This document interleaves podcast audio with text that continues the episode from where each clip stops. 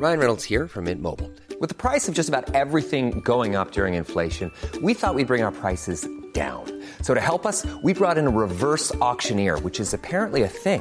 Mint Mobile unlimited premium wireless. Ready to get 30, 30, bit to get 30, bit to get 20, 20, 20, bit to get 20, 20, bit to get 15, 15, 15, 15 just 15 bucks a month. So, Give it a try at mintmobile.com slash switch.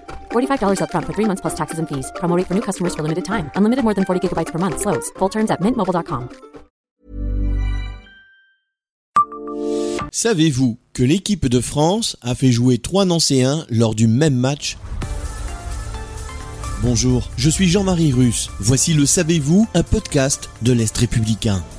Nous sommes le 26 mars 1956. Ce jour-là reste un grand jour du football nancéen puisque trois joueurs du FC Nancy ont porté lors du même match le maillot de l'équipe de France. Une rencontre qui a eu lieu au stade de Colombes, gagnée 3 buts à 1 par les Bleus face à l'Autriche.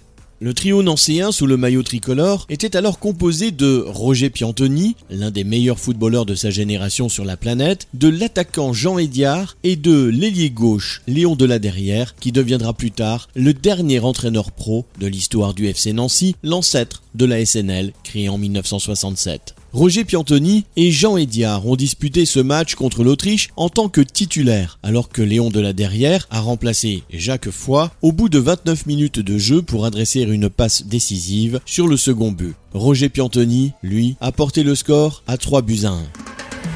Abonnez-vous à ce podcast et écoutez Le Savez-vous sur toutes les plateformes ou sur notre site internet.